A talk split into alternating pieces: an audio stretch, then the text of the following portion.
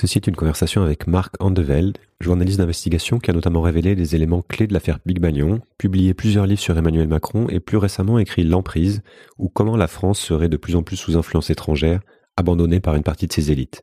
Nous parlons ensemble de journalisme et de la difficulté de bien s'informer, de la perte de souveraineté de la France, des dessous du pouvoir et aussi de son enquête sur les raisons méconnues de la guerre en Ukraine. Que l'on croit ou non tout ce qui est dit, que l'on adhère ou non à l'approche de Marc, c'est avant tout une invitation à questionner l'information, à faire preuve de discernement et à s'intéresser à ce qui se joue du côté de la partie immergée de l'iceberg, à l'ombre des regards et qui souvent conditionne l'émergence des événements qui, eux, sont bien visibles.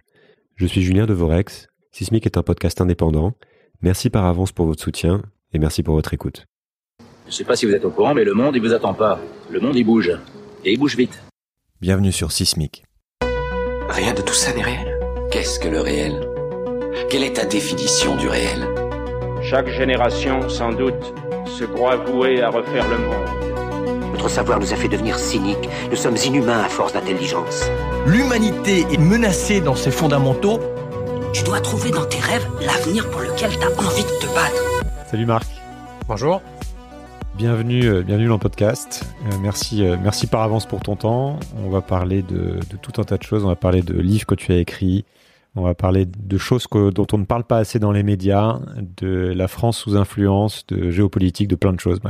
Est-ce que tu peux te présenter brièvement pour commencer? Donc, je m'appelle Marc Andevège, je suis journaliste à Paris. Ça fait 16 ans ou 17 ans que j'ai la carte de presse. Voilà. Et j'ai travaillé pour différents journaux de la presse parisienne, euh, assez euh, différents, euh, qui vont de Marianne à Témoignage chrétien, de Tétu au monde diplomatique, de Capital aux Inrecuptibles. Les journalistes d'investigation. Oui, bah, ça c'est ça c'est le terme générique. Je suis plutôt spécialisé en ce qu'on appelle en, à faire des enquêtes. Quoi, je fais des enquêtes. J'essaye de dévoiler, j'essaye de sortir des informations qui sont à la fois exclusives parfois et euh, par ailleurs des analyses qui sont pas forcément faites par d'autres et j'essaye donc de fabriquer de l'information, ce qui est euh, ce qui est la base du journalisme euh, à partir de faits bien sûr, mais euh, me limite pas au, au, jeu de communication des institutions ou aux informations qui sont délivrées par les grandes agences de presse qui compose quand même une bonne partie aujourd'hui des informations qui sont relayées, euh, y compris dans les différents journaux. Parce que l'enquête, ça demande du temps et ça demande de l'argent. Comment est-ce que tu choisis tes sujets d'enquête et euh, est-ce que tu peux me parler d'un peu de comment tu travailles? En fait, la manière dont je travaille, qui est plutôt une manière de travailler au long cours, parce que depuis quelques années, j'ai eu la chance, en tout cas, de de publier des livres, ce qui m'a permis de me sortir un peu du euh, de me sortir de la de l'urgence de rendre des articles, même si je continue euh, comme journaliste euh, dit indépendant de travailler pour différentes rédactions et différents journaux, donc à rendre des, des articles régulièrement, mais les, les livres me permettent de travailler au long cours au niveau des enquêtes, et là ça me permet à la fois de de travailler plus sur des formats grand angle et, euh, et par ailleurs de prendre le temps bah justement de, tomber sur les sujets. Alors comment on tombe sur les sujets? Bon, Déjà parce que parfois il y a des interlocuteurs qui viennent vers moi, euh, les fameuses sources qui peuvent être diverses et, variées, mais généralement les, les interlocuteurs, c'est plutôt moi qui les trouve, qui les approche, euh, qui, les, qui les en confiance. Et tout ce travail-là, ça demande là aussi du temps. Et en fait, en fait, on, on saute de sujet en sujet. C'est-à-dire que, euh, comment dire, c'est un peu comme si on entrait dans un labyrinthe et que euh, on essayait de trouver la sortie du labyrinthe. Euh, parfois il y a des impasses, parfois on tombe sur des os, on n'arrive pas à, finir les histoires, et au contraire, parfois on prend les clés, on avance, on trouve euh, une histoire à raconter avec une logique, et en fait, plus tu enquêtes, plus les sujets, comment dire, viennent vers toi parce que tu ouvres une porte, puis une seconde, puis une troisième, et en fait, tu vas de sujet en sujet euh, je donne un exemple concret pour que ça soit plus concret. Comment j'arrive sur Emmanuel Macron? Euh, Parce que donc j'ai écrit le premier livre sur Emmanuel Macron qui a été publié en 2015, qui s'intitulait L'ambigu Monsieur Macron. Donc bien avant l'élection présidentielle. Et dans ce livre, euh, à la fois, c'était un livre qui était déjà assez fourni en informations, où je racontais une bonne partie du parcours politique d'Emmanuel Macron, parfois un peu personnel. Je revenais sur son parcours à la Banque Rothschild, à la Commission Attali. Je dévoilais déjà énormément d'informations qui ensuite ont été largement relayées ou repris par des confrères. Mais en 2015, il était encore finalement assez peu connu, même s'il y avait déjà des articles dans la presse française.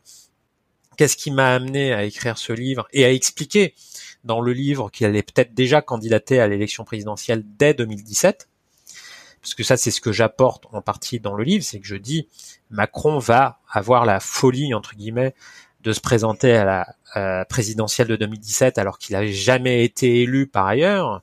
Comme il, comme il disait à l'époque, tout ça, il considérait que c'était un cursus d'un autre temps, d'essayer de passer par des élections traditionnelles locales, puis en fait ensuite d'essayer euh, de conquérir le Graal en France, c'est-à-dire de gagner l'élection présidentielle, la, la, super star académie de la politique en, en, en, France. Et donc, en fait, eh bien, comment j'arrive à, à, à, écrire ça et à découvrir qu'il était en train de se préparer à l'élection présidentielle par deux par deux biais ou euh, trois biais, trois chemins différents m'amènent à lui. Et d'une parce que euh, j'avais eu l'objet, en tout cas l'intérêt, l'idée au départ de faire un livre sur les rapports entre François Hollande et les grands patrons France, parce qu'on parlait beaucoup des grands patrons et de leur proximité avec Nicolas Sarkozy, mais en fait depuis 2012, les médias et notamment euh, plutôt colorés à gauche, enfin proches du Parti socialiste pour être plus exact, avaient plutôt tendance à relayer uniquement euh, ce storytelling, en gros, les grands patrons étaient nécessairement, voire naturellement proches de Nicolas Sarkozy, la droite. Mais en fait, ce qui me surprenait, c'est que personne ne parlait de la proximité de François Hollande avec les grands patrons euh, du CAC 40 ou des grandes multinationales françaises, ce qui est pourtant une, euh, une clé d'explication également du quinquennat de François Hollande. Et, euh, en fait, en m'intéressant à ce sujet-là, bah, je suis tombé sur Emmanuel Macron qui était à l'époque secrétaire général adjoint de l'Élysée, principal collaborateur de François Hollande à l'Élysée, s'occupant des questions économiques et principale porte d'entrée des acteurs du monde de l'économie et notamment ces grands patrons-là, c'était donc euh, donc Emmanuel Macron.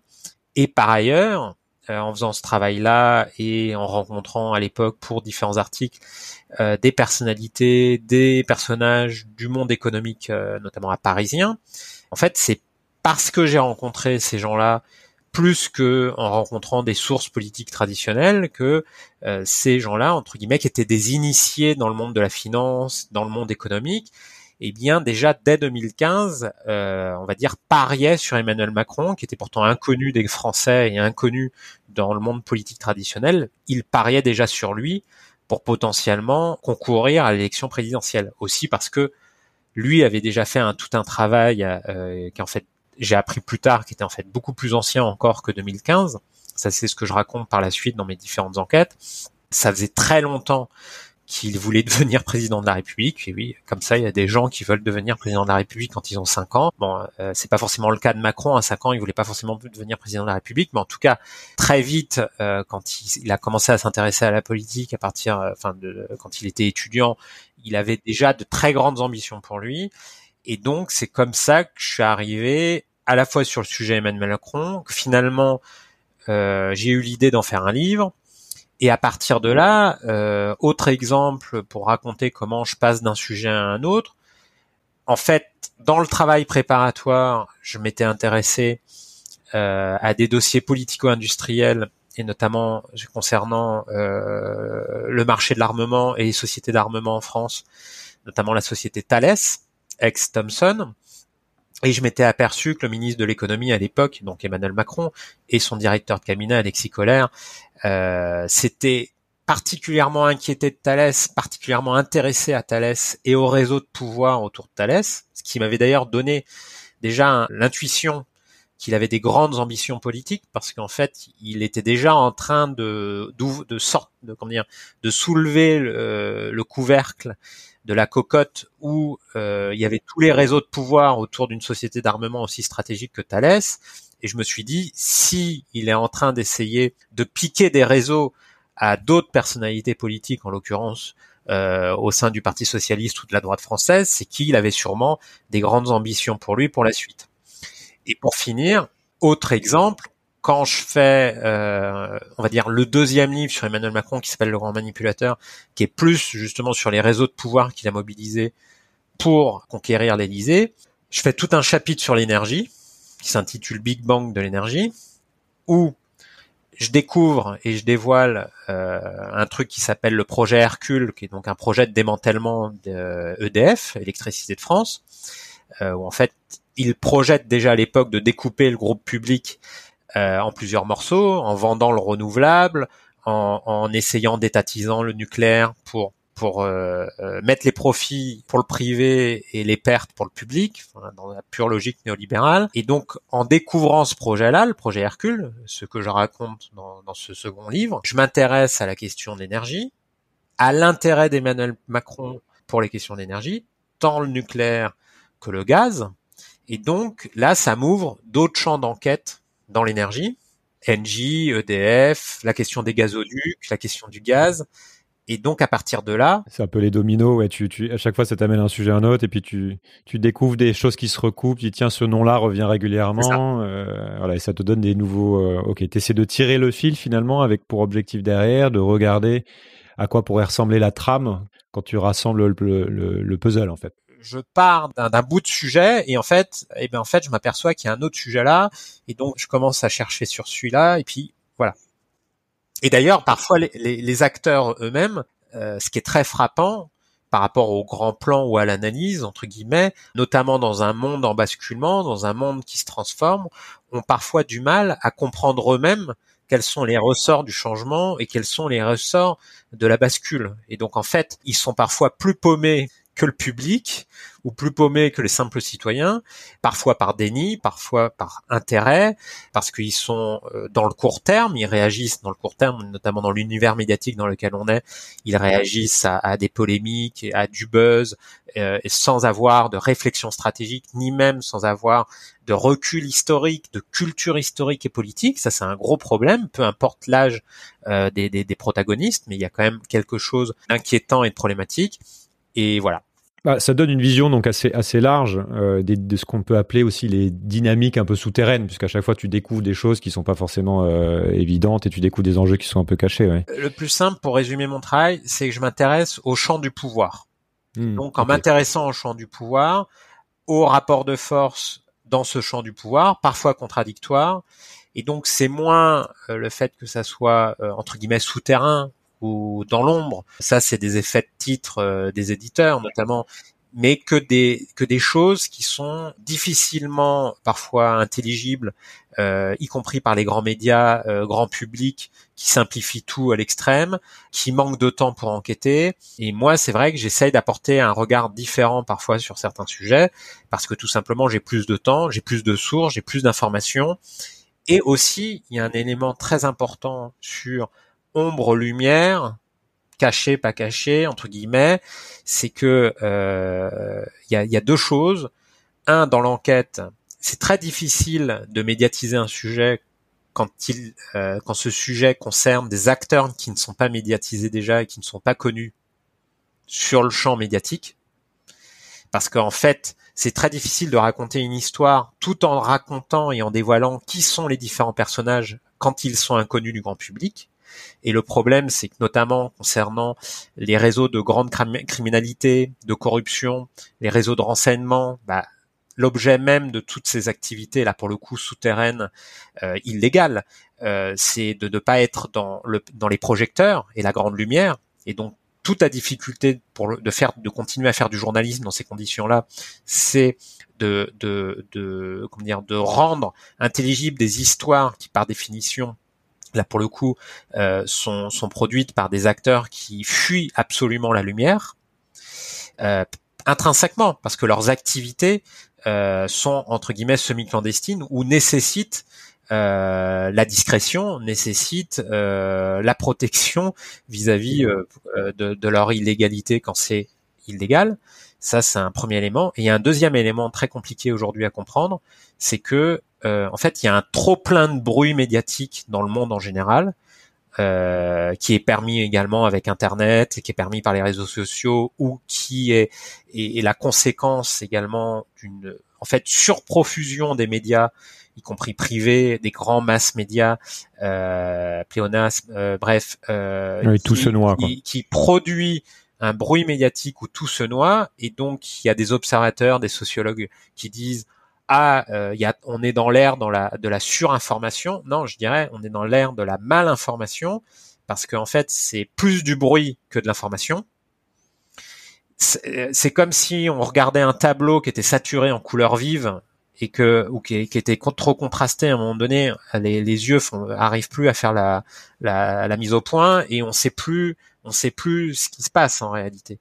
Et donc le problème aujourd'hui, c'est qu'au contraire, il y a trop de bruit et que euh, il y a en réalité une sous-information avec un élément et une question très fortement démocratique qui se pose, qui est qu'il y a de plus en plus des initiés ou des gens qui sont justement dans le champ du pouvoir, notamment dans les démocraties, et qui partagent l'information entre initiés parce que leur métier nécessite d'être hautement informés, que ça soit dans le monde économique ou politique. Ils ont besoin d'avoir un coup d'avance sur tout le monde parce que on l'oublie trop souvent, mais une information c'est un pouvoir.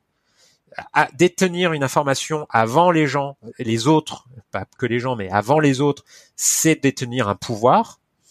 Euh, par exemple, dans le monde financier, d'ailleurs, c'est même un délit, ce qu'on appelle délit d'initié, quand on est censé, euh, enfin, quand on est au courant d'une opération financière qui est censée être euh, dire, confidentiel, euh, on n'a pas à agir sur le marché durant toute cette période-là parce que on commet un délit d'initié par surinformation par rapport à d'autres concurrents.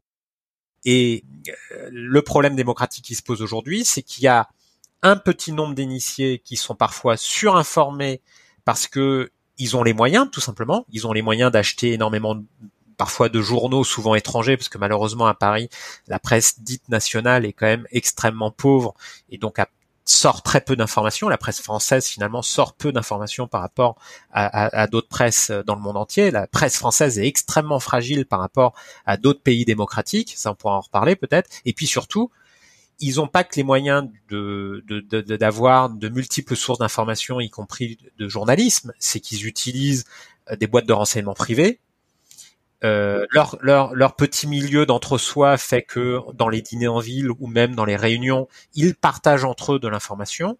Et le problème démocratique qui se pose, c'est que dans une démocratie, normalement, les citoyens doivent être euh, euh, éclairés, comme on dit, pour le moment du choix du vote. Ils doivent être, ils doivent être à égal entre guillemets normalement, euh, euh, dire, à égale information sur tout un tas de sujets. Et aujourd'hui, à la fois parce que les médias sont dans le court terme, le buzz à tout prix, dans la rentabilité maximale, dans euh, euh, euh dans on fait du débat, du clash, on met les, on, on, essaye de mettre les uns sur les autres, on détourne des vrais sujets. Et la grande majorité de la population, c'est ce qui se passe aux États-Unis, où les gens votent de moins en moins. Ils votent de moins en moins aussi parce que ils n'ont pas accès ou difficilement accès à l'information parce que ça demande un effort et de l'argent. Et de l'autre côté, il y a un petit nombre d'initiés qui, malheureusement, eux, ont de plus en plus d'informations qu'ils ne partagent qu'entre eux. Et là, ça pose une question totalement démocratique. On va essayer de, de regarder certaines choses dont on ne parle pas habituellement. Comment, toi, est-ce que tu, tu pourrais nous décrire ce jeu? Tu as parlé du fait que tu, en fait, c'était des jeux de pouvoir qui t'intéressaient d'essayer de comprendre justement comment cette information se transmettait et qu'est-ce qui se passait vraiment. Comment est-ce que tu décris ce jeu? Alors pas forcément de l'ombre, parfois de l'ombre, mais parfois juste qu'on ne prend pas le temps de regarder. Quelles sont les grandes parties prenantes, les grands principes, les grandes dynamiques, les grandes règles entre, euh, bah, je sais pas, on pense à la finance, l'argent, le politique, les médias, juste pour comprendre si tu arrives un peu à dresser le tableau de à quoi ressemble le terrain de jeu et qui est dessus en fait. Oh là là, quand tu vas regarder, tu vas essayer de chercher l'information, tu penses à quoi? Tu te ou alors tout ça est lié, c'est très difficile de décrire les choses, mais j'aime bien essayer de prendre de la hauteur de vue pour voir quelles sont les grandes structures. Ce qu'il faut, ce qu'il faut comprendre, c'est que c'est pas uniquement le fait qu'il y ait des acteurs qui intrinsèquement ont intérêt à ne pas apparaître médiatiquement. Parce que justement leurs activités sont clandestines, illégales ou nécessitent euh, une certaine discrétion quand par exemple euh, des gens font du lobbying ont, pour profession de faire de, peser et de d'être influent c'est ce qu'on appelle le, le, travail d'influence.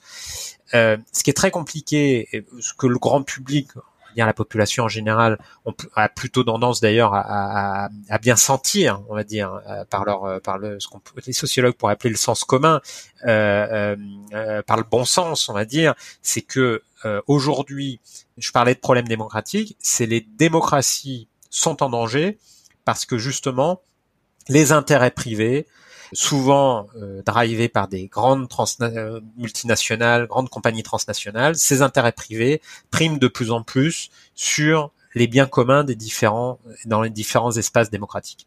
Et que euh, ces intérêts privés là ont des puissances financières internationales totalement dérégulées au niveau financier, c'est-à-dire qu'il n'y a plus de contrôle euh, au niveau des, des, des cadres euh, des États, des États-nations qui permettent de contrôler justement ces puissances financières là, et que ces gros grands groupes et leurs relais peuvent peser sur la décision publique de tout un tout un tas d'États démocratiques, et que ça c'est très difficile d'expliquer ça concrètement d'un point de vue journalistique, parce que bien évidemment ce qu'il faut éclairer, c'est que parfois il y a des intérêts contradictoires entre euh, ces grandes firmes ou ces grands, euh, ces grands intérêts privés. Donc, contrairement à certaines explications simplistes, il n'y a pas non plus parfois de grands plans, parfois c'est plus compliqué. Qu'il y ait des agendas politiques au sens euh, des visions du monde que ces intérêts-là privés essayent d'imposer, ça c'est clair. Ça c'est clair et donc là aussi c'est difficilement perceptible parce qu'aujourd'hui, dès qu'on essaye de d'éclairer ces intérêts-là, bah, on peut être accusé de complotisme, on peut être accusé, on peut être disqualifié parce que on pointe certains intérêts. Ça, c'est compliqué à décrire justement dans ce contexte-là. Euh, et donc, il y a tout un tas d'acteurs qui ont intérêt à dire il n'y a pas d'intérêt en jeu dans le débat public. Mais rien n'est plus faux que ce constat-là. En fait, dans le débat public aujourd'hui, il est de plus en plus saturé d'intérêts particuliers et privés. Ça a toujours été d'ailleurs le cas. Hein. Euh, on peut remonter au 19e siècle, au 20e siècle, par exemple. Par exemple, au début, on va dire, de la République française, il faut rappeler, par exemple, sous la Troisième République, que euh, la corruption des élites était extrêmement importante aussi, que sous la Troisième République, il y a eu des grands scandales financiers, comme le scandale du, euh, du, du canal du Panama, euh, c'était des grands scandales financiers et, et, par exemple un exemple par rapport à ces éléments-là, ça avait un, un, un il y avait un enjeu direct du, du, point de vue journalistique parce que avant la Première Guerre mondiale et pendant la Première Guerre mondiale aussi, euh, les journalistes en fait euh, parfois qui produisaient des articles dans la presse française avaient différentes sources d'argent parce qu'ils pouvaient parfois être hauts fonctionnaires, financiers eux-mêmes et écrire dans les journaux parce qu'à l'époque, la profession n'était pas du tout organisée, ce qui a été le cas dans les années 30. Et comme la profession n'était pas du tout organisée, il n'y avait que des conflits d'intérêts parfois dans les gens qui écrivaient. Oui, oui, euh, et au tout début de la presse, même effectivement au 18e, euh, voilà, on oui, payait pour on peut remonter encore au 18e, mais quand, au moment du 19e et au début du 20e siècle en France, la presse était, était face à un vrai problème de corruption, en réalité, direct, y compris par rapport à des gens qui écrivaient dans les journaux, qui avaient des intérêts directs dans certains dossiers. Donc, par exemple, il y avait tout simplement euh, des, des, journalistes qui écrivaient sur des dossiers financiers, et donc, en réalité, ils étaient partie prenante euh, parce qu'ils étaient eux-mêmes spéculateurs dans ces dossiers financiers-là, par exemple. Et c'est ce qui, euh, ce qui a fait qu'il y a eu un grand ménage de fait dans la profession dans les années 30, aussi en réaction à ce qu'on a appelé le bourrage de crâne, c'est-à-dire le relais de la presse française, de la propagande de guerre entre 1914 et 1918. donc c'est là où aussi on voit que la, presse installée en France est parfois, comment dire, facilement, trop facilement le relais du pouvoir ou le relais des institutions publiques. Et contrairement à, la tradition anglo-saxonne ou anglo-américaine, euh, euh, qui est une tradition beaucoup plus de contre-pouvoir et d'essayer d'être utile aux citoyens justement pour les éclairer contre les institutions, en tout cas de critique vis-à-vis des institutions. En France, la presse a une tradition beaucoup plus légitimiste et, donc généralement les, informations viennent davantage du haut que du bas, malheureusement, je pourrais dire. Euh, et voilà, mais là je, je m'éloigne un peu. Enfin, c'est très bien. Moi, je trouve ça hyper important aussi de parler du métier de journalisme et de voir un peu euh, quel est l'état des lieux. Ah bah, parlons un peu de, de, de, certaines choses, en tout cas, que tu as mises en avant et que tu... Tu me, tu me demandais qu'est-ce que je suis là-dedans. Disons que là-dedans, mon travail d'enquête fait que euh, euh, je ne me satisfais pas des informations qu'on pourrait présenter euh, d'ordre officiel, de la communication euh, des différentes institutions, qu'elles soient privées ou publiques. Je ne me satisfais parce que tout simplement, c'est pas mon métier d'être communicant, de relayer la communication de différentes institutions.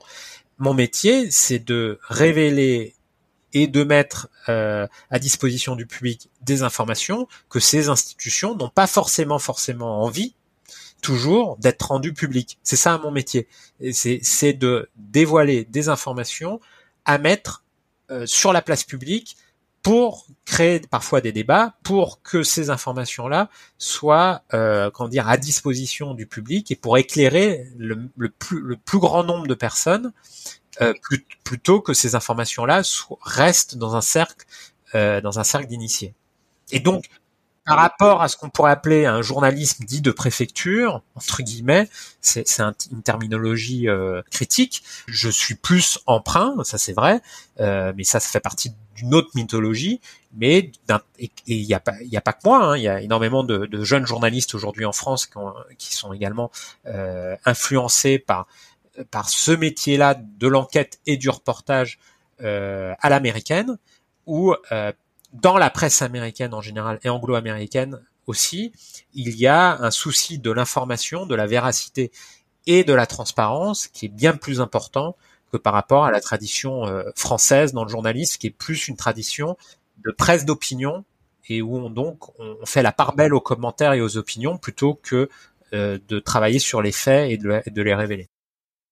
Alors je vais lire un passage de l'introduction de l'emprise, donc euh, un, ton avant-dernier livre, je crois. Euh, je, te cite, Depuis 30 ans, nos dirigeants politiques et économiques se désintéressent des questions stratégiques et industrielles. Euh, résultat, le pays est ballotté au gré des interventions des uns et des autres, des présidents Sarkozy, Hollande ou Macron. Tous ces dirigeants sont finalement des pions, les pions d'une partie d'échecs qui les dépasse entre Chine et États-Unis. Sans qu'on y prenne garde, la France a abandonné la maîtrise de son destin. Est-ce que tu peux commencer par tu peux commencer par me décrire en fait ta vision de cette grande partie d'échec mondial entre euh, les grandes puissances et m'expliquer comment euh, tu perçois quelle structure le, grand jeu mondial, quelle structure notre époque? Je voulais juste revenir sur un point avant, avant de te répondre. Je parlais de complotisme tout à l'heure comme comme étiquette parfois disqualifiante. Il faut bien sûr être prudent par rapport à ça parce que il y a effectivement il y a des complots. Il y a des enfin, un des fois il y a des complots et parfois au contraire il y a des gens qui sont réellement complotistes. Alors comment comment comment dire réellement complotistes Le point parfois euh, commun entre des gens qui veulent absolument pas voir de complot du tout ou les gens qui veulent voir des complots partout, en tout cas un, une, dire, une, explication du monde uniquement par euh, quelque chose qui, serait déterminé par quelques facteurs ou un seul facteur, que souvent c'est ça qui est, qui est, en jeu, euh, un, déterminisme un peu bêta. Euh, le point commun, c'est que dans les deux lectures du monde qui se font face, en fait, le point commun, c'est le simplisme, en fait. D'un côté, il n'y a pas de complot, de l'autre côté, il n'y a que des complots. Euh, dans, dans, dans, le, dans mon travail, j'essaye de montrer qu'au contraire, complexité, il y a une complexité, il y a des intérêts qui sont parfois contradictoires, parfois il y a du hasard, parfois il y a de la connerie, euh, parfois il y a des complots, parfois il y a des projets politiques. Voilà. Et, et, et, ça, il faut, il faut faire la part des choses. Et malheureusement, d'ailleurs, aujourd'hui, ce qu'on appelle sphère complotiste, alors là, je, je, prends aussi des guillemets dans le sens où on, y met parfois un peu tout et n'importe quoi, mais en tout cas, il y a deux choses. À la fois, les journalistes professionnels, de mon point de vue, ont tendance par rapport à cette malinformation-là, à faire beaucoup de morale plus que de travail d'information. Et donc, plutôt que de récupérer des gens qui se qui, qui, tombent dans la facilité de récits entre guillemets complotistes, euh, ils, ils, vont les juger, ils vont dire ah c'est les méchants, ils font euh, ils font du complotisme plutôt que de leur apporter des informations qui pourraient les intéresser et qui pourraient peut-être leur les faire réfléchir différemment, en tout cas prendre de la distance par rapport à certains, par rapport à certains de leurs discours. et de l'autre côté, il y a encore une fois, c'est ce que je disais tout à l'heure, une sous-information qui fait que euh, bah, par manque de moyens souvent, par manque parfois d'énergie. Je propose qu'on apporte cette info et qu'on essaie justement d'apporter des éléments d'information euh, sur euh, quel est le jeu mondial duquel en fait on, on, fait partie aussi quand on est au niveau national sur sur l'avant-dernier livre qui s'appelle L'emprise, mon, mon, point de départ de, de ce livre, c'était de sentir qu'on est, on assistait au, ce qu'on pourrait appeler, si je simplifie, au grand retour de la géopolitique dans la sphère économique mondiale et sur le fait que euh, l'économie mondiale allait de plus en plus euh, s'organiser entre euh, différents blocs, parfois contradictoires, mais qui, notamment, à travers l'affrontement de plus en plus euh, visible et de plus en plus perceptible, notamment depuis la pandémie, autour des deux, grands géants, deux, grands géants qui sont les États-Unis et la Chine. Et donc je pose comme préalable, on va dire, cet affrontement euh, qui est parfois surjoué par les différents acteurs, notamment américains qui ont un souci, les Américains ont un souci de pas perdre leur leadership au niveau international.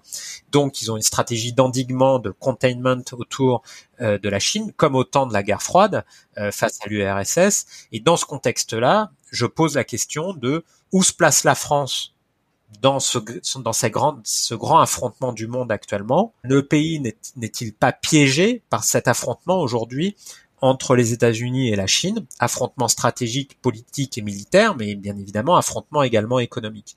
Et n'est-elle pas piégée la France dans cet affrontement? Quand on sait qu'aujourd'hui, une bonne partie des activités industrielles françaises ont été délocalisées en Asie et en particulier en Chine. Et donc, on l'a vu à travers la pandémie. Euh, euh, le pays, comme on a dit aujourd'hui, est extrêmement dépendant industriellement et sur tout un tas de produits euh, par rapport au fait que bah, l'atelier du monde depuis 40 ans est devenu la Chine, d'une certaine manière. C'est ce que les Européens ont facilement accepté. Là, pour le coup, les dirigeants économiques européens par court-termisme, par volonté de gagner toujours plus d'argent, toujours plus d'exporter les, productions industrielles ou autres euh, à l'étranger, en l'occurrence en Chine et en Asie, tout simplement parce que le coût de fabrication et notamment par rapport aux conditions de travail des salariés, ces coûts-là étaient bien plus faibles. Et donc euh, il y avait un intérêt, on va dire, bah, tout simplement de profit maximal à court terme, à courte vue.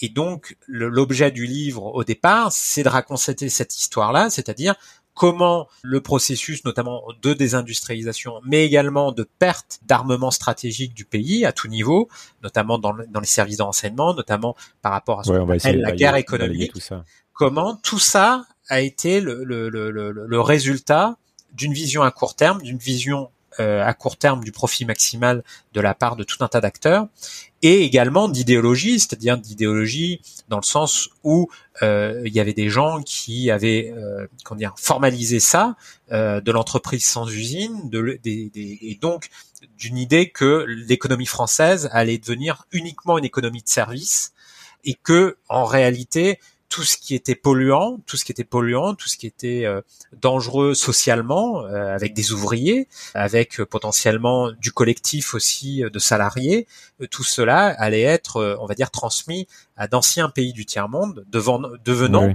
aujourd'hui, si je pense à la Chine, bah, quasiment la, la, plus grande puissance mondiale.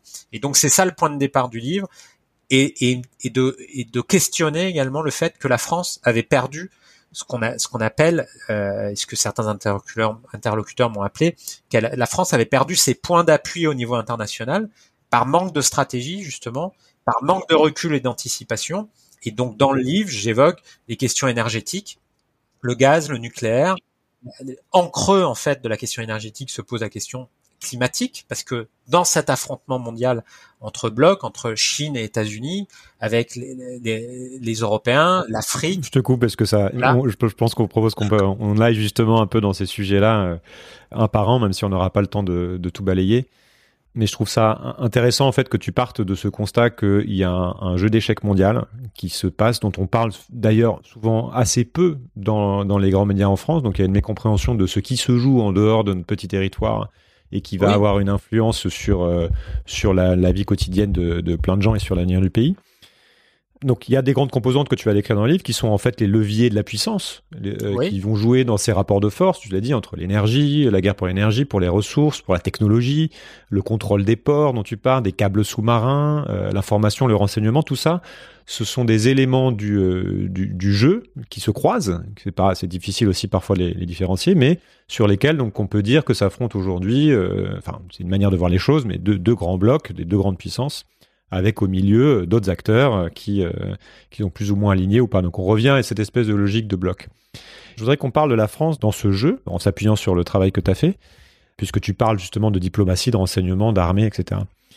Par quoi tu veux commencer? Qu'est-ce qui est le plus significatif pour euh, peut-être comprendre ce que tu décris finalement aussi comme une forme de, déclin rapide depuis une vingtaine d'années qui fait que la France serait sous une devenu un petit joueur, entre guillemets, ou en tout cas un joueur euh, en, en partie sous emprise. Dans ton livre, tu commences par, la, par le Quai d'Orsay, par la diplomatie, qui est un des leviers historiques de la, de la puissance française, dont on continue d'ailleurs un peu de, de s'enorgueillir. Tu veux commencer par là ou par autre chose? Je, je... Pourquoi est-ce que tu as commencé par là d'ailleurs? Est-ce que, Oui, oui, que c'est signifiant?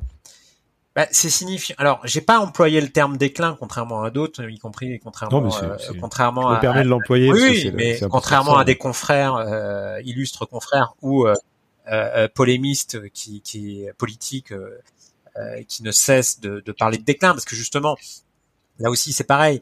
Euh, déclin, c'est gl- c'est glorifier une période passée qu'aurait qu'aurait lieu eu lieu, et je suis pas sûr qu'il y ait eu euh, une période passée, parce que par exemple en juin 1940, la France était vraiment à plat, et donc euh, c'est c'est la défaite. Euh, Ouais, on, se réfère souvent à la France de De, de, de Gaulle, etc. oui, oui, Enfin, bah ça justement, on se, de- réf- on se réfère à toute une mythologie, notamment du passé. sûr. Alors, il y en a d'autres qui parlent de Napoléon, c'est formidable.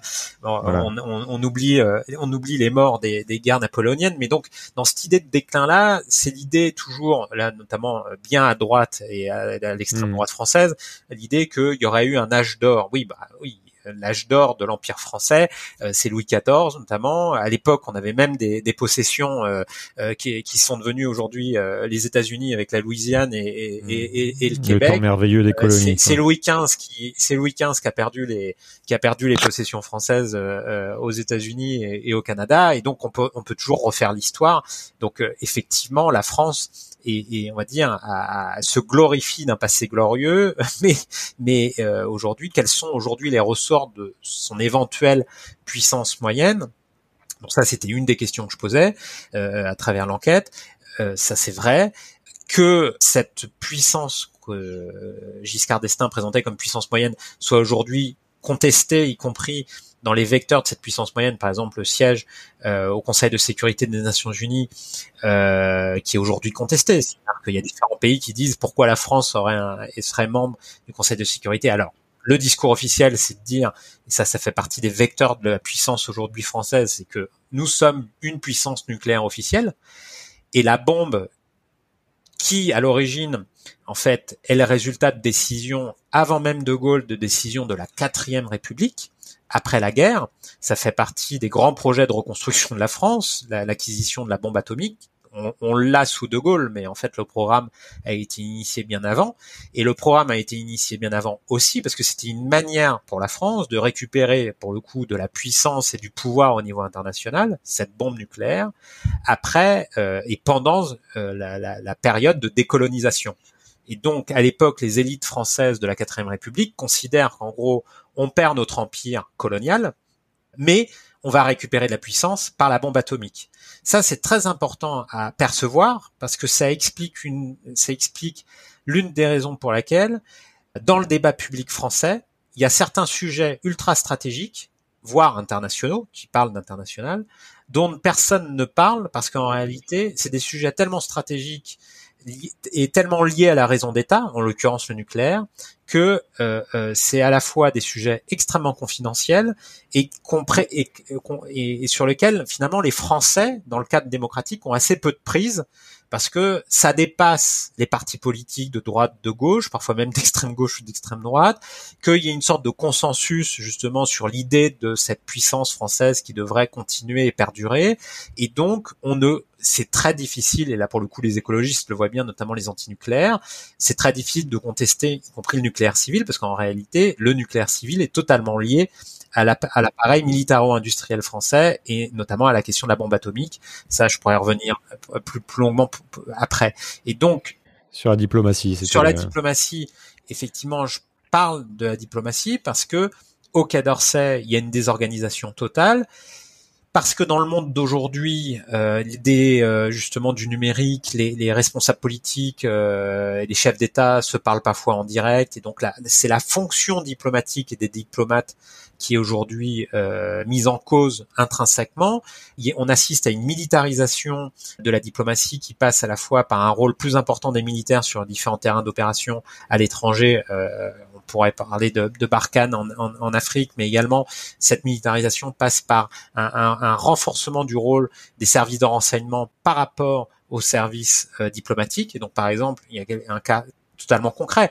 En, en 20 ans, les effectifs de la DGSE, DGSE ont, plus que doublé. Donc le DGSE, c'est les services extérieurs français, services de renseignement extérieur français. Les, effectifs du Quai d'Orsay ont diminué de moitié. Donc ça montre les priorités dans lesquelles vers lesquelles on va. Et ça, c'est un mouvement qui touche l'ensemble des démocraties euh, du monde, qui touche notamment aux États-Unis. C'est-à-dire aux États-Unis, le département d'État, donc l'équivalent du ministère des Affaires étrangères, euh, est aujourd'hui en crise parce que la fonction diplomatique n'est plus mise en avant, et également parce que on est de plus en plus au niveau international, on parlait de la logique des blocs, je ne sais pas si on est dans une logique de blocs traditionnelle façon guerre froide traditionnelle ou historique, mais en tout cas, on est dans une logique de plus en plus de guerre malheureusement. Et dans cette logique de guerre, bah, bien évidemment, la fonction de diplomate est mis de côté. Donc quand on parle de déclin du des Quai d'Orsay, c'est vrai dans une certaine mesure, mais c'est aussi vrai parce que en réalité, il y a un déclin de la fonction de diplomate dans un monde de plus en plus en tension et en guerre. Par ailleurs, il y a un autre élément concernant la diplomatie française, c'est que je parlais du fait que les Français avaient perdu leur point d'appui traditionnel, et donc en fait, ce qui est très frappant, c'est que la diplomatie française en général mais c'est du, la cause vient de la, responsabilité vient des responsables politiques principalement, c'est que c'est eux qui ont la responsabilité d'initier également les, transformations de la stratégie française. Il n'y a pas eu suffisamment d'anticipation et de réflexion renouvelée par rapport à une stratégie et à des stratégies, on va mettre ça au pluriel, alternatives par rapport aux anciennes stratégies héritées justement de la guerre froide. Et quand je dis la France a perdu ses points d'appui, c'est qu'elle s'était vécue dans l'idée d'être, on va dire, un pays d'équilibre entre les deux blocs qui étaient les États-Unis et le bloc soviétique. C'est-à-dire, c'est la formule de De Gaulle, euh, mmh, allié mais non aligné. Et en fait, aujourd'hui, bah justement, dans le nouvel affrontement entre Chine et États-Unis, dans le fait que euh, les pays du Sud euh, deviennent de plus en plus des puissances en tant que telles, dans le fait qu'il y ait de plus en plus de puissances régionales. Je peux penser par exemple dans l'arc méditerranéen à la Turquie ou à Israël par exemple, qui est pourtant un petit pays en nombre d'habitants.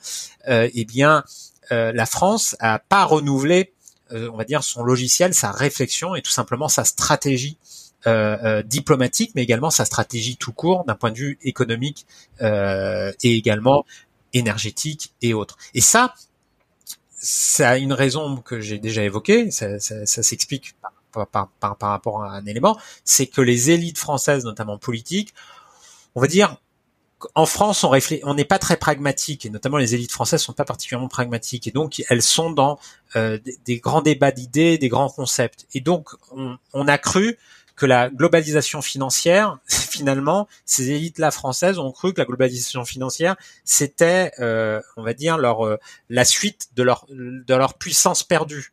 Ils ont cru que ah bah, par la globalisation, ils allaient pouvoir euh, conquérir d'autres continents. Alors souvent par rapport et pour leurs propres intérêts à eux privés et personnels. Mais en fait, ils se sont pas aperçus que la globalisation, ça signifiait pas la fin des États, ça signifiait pas les antagonismes entre États justement, et justement ils ont délaissé les questions de géopolitique et de géostratégie. Alors, on peut peut-être parler de l'alliance et notamment la relation avec euh, la puissance américaine, peut-être euh, en ricochant aussi de, ce qui se passe en Europe. Ça peut être dans un deuxième temps, mais on, a vu en fait euh, que à plusieurs reprises la France s'est un peu fait surprendre, bah, notamment avec avec le coup de couteau dans le dos, enfin présenté comme tel par les Australiens qui ont annulé leur contrat. Enfin voilà, c'était un tollé. Il y a eu les écoutes de la NSA aussi, où on se dit, OK, en fait, ce sont des alliés qui nous espionnent.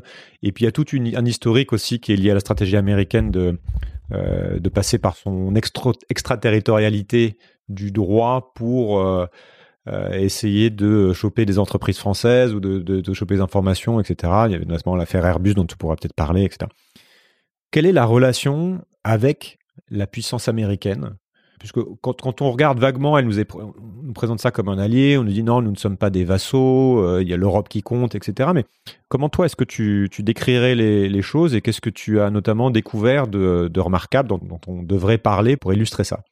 La puissance américaine fait partie euh, des, des, des, fait partie en partie des non-dits du débat euh, politique français. C'est-à-dire que euh, quand on parle d'ingérence étrangère, on parle d'ingérence russe, on parle d'ingérence chinoise.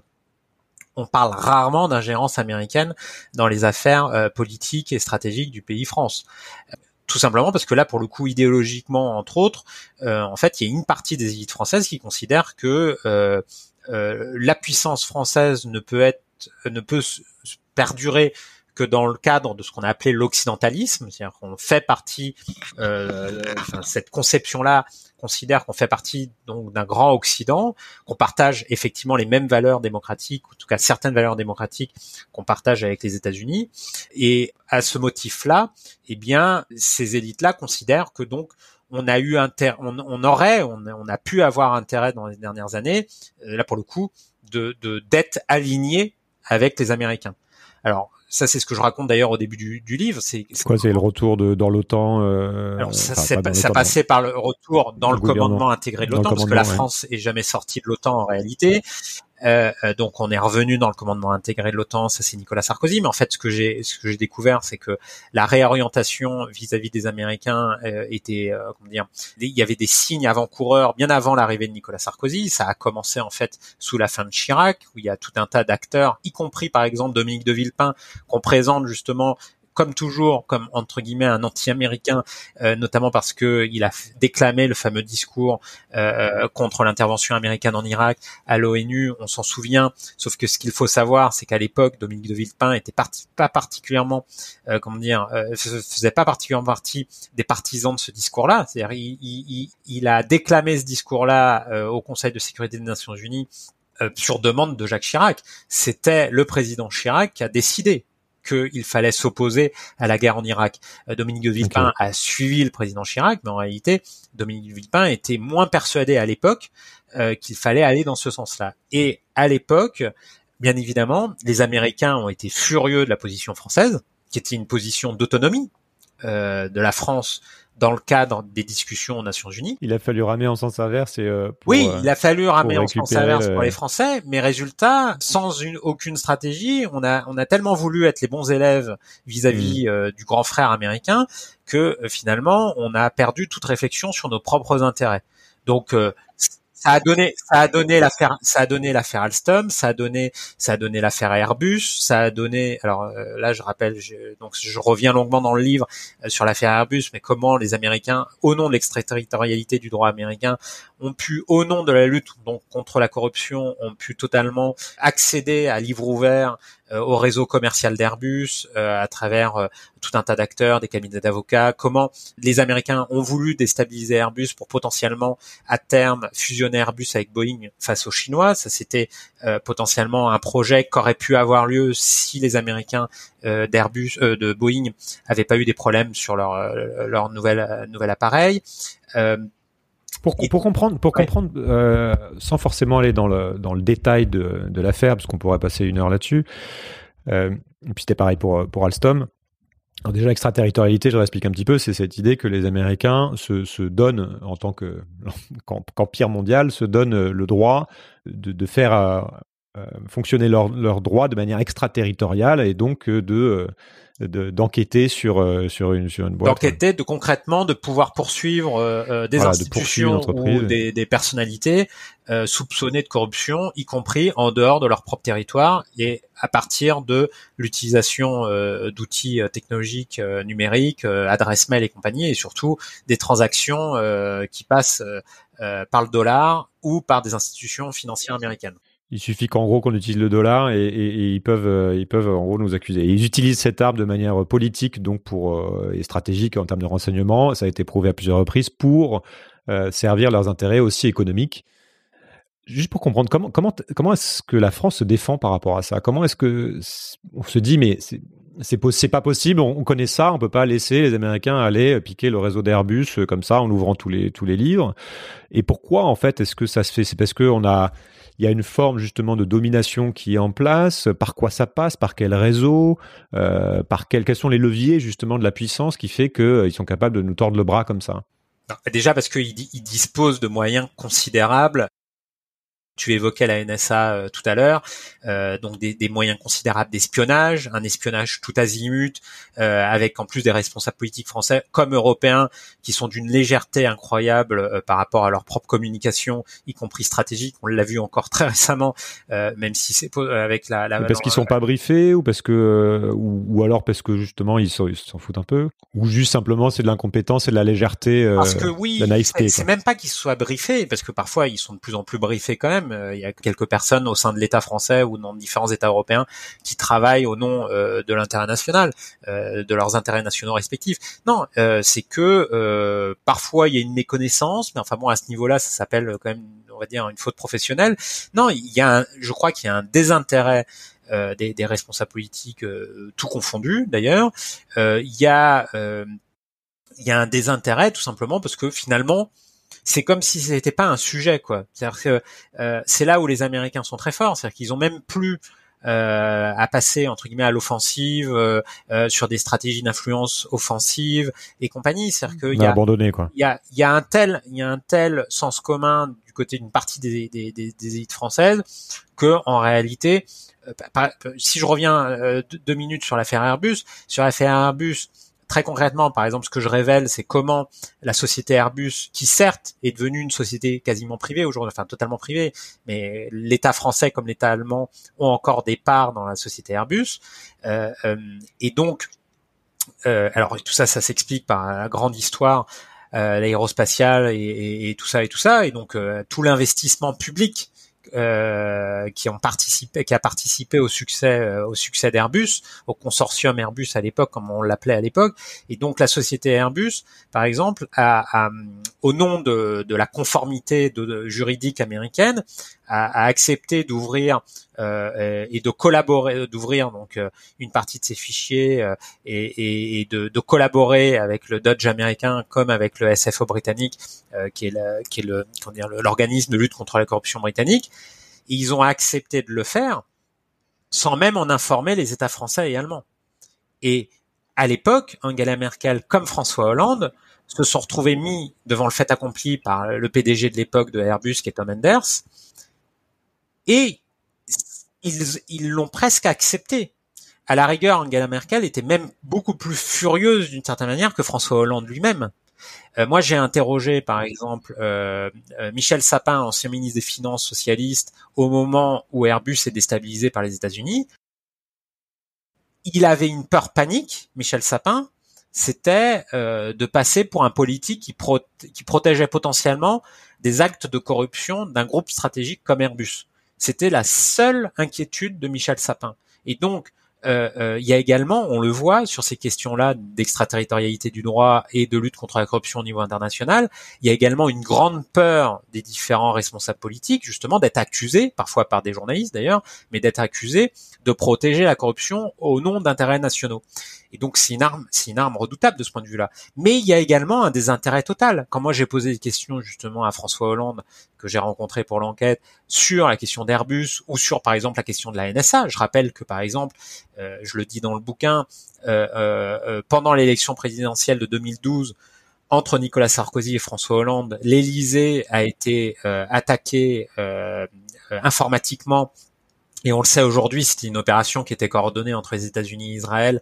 Et donc, euh, c'est plus que même les services euh, informatiques de l'Élysée qui ont été attaqués à ce moment-là. C'était carrément un, en fait un test offensif de grande ampleur pour tester les services informatiques liés à la dissuasion nucléaire française. Donc là, on est dans quelque chose d'extrêmement euh, confidentiel, mais ça veut dire que nos propres alliés sans nous prévenir, ont essayé de voir si nos services informatiques, ça c'est pour la version, euh, on va dire positive, enfin je sais pas si c'est positif, mais en tout cas euh, ont essayé de voir si nos services informatiques liés à la dissuasion nucléaire étaient. C'était pour nous aider à voir les failles. Voilà, c'est ça, pour aider nous à voir les failles. Bon, et ben suite suite à cette attaque de hacking de de, de l'Élysée, euh, François Hollande n'a strictement rien dit. Alors c'est aussi parce que, comme je le raconte dans le livre, la direction technique euh, de la DGSE, qui fait également elle-même de l'espionnage euh, électronique, certes avec beaucoup moins de moyens que la NSA, mais à l'époque collaborait en fait avec les Américains, avec la NSA, c'est toujours le cas d'ailleurs.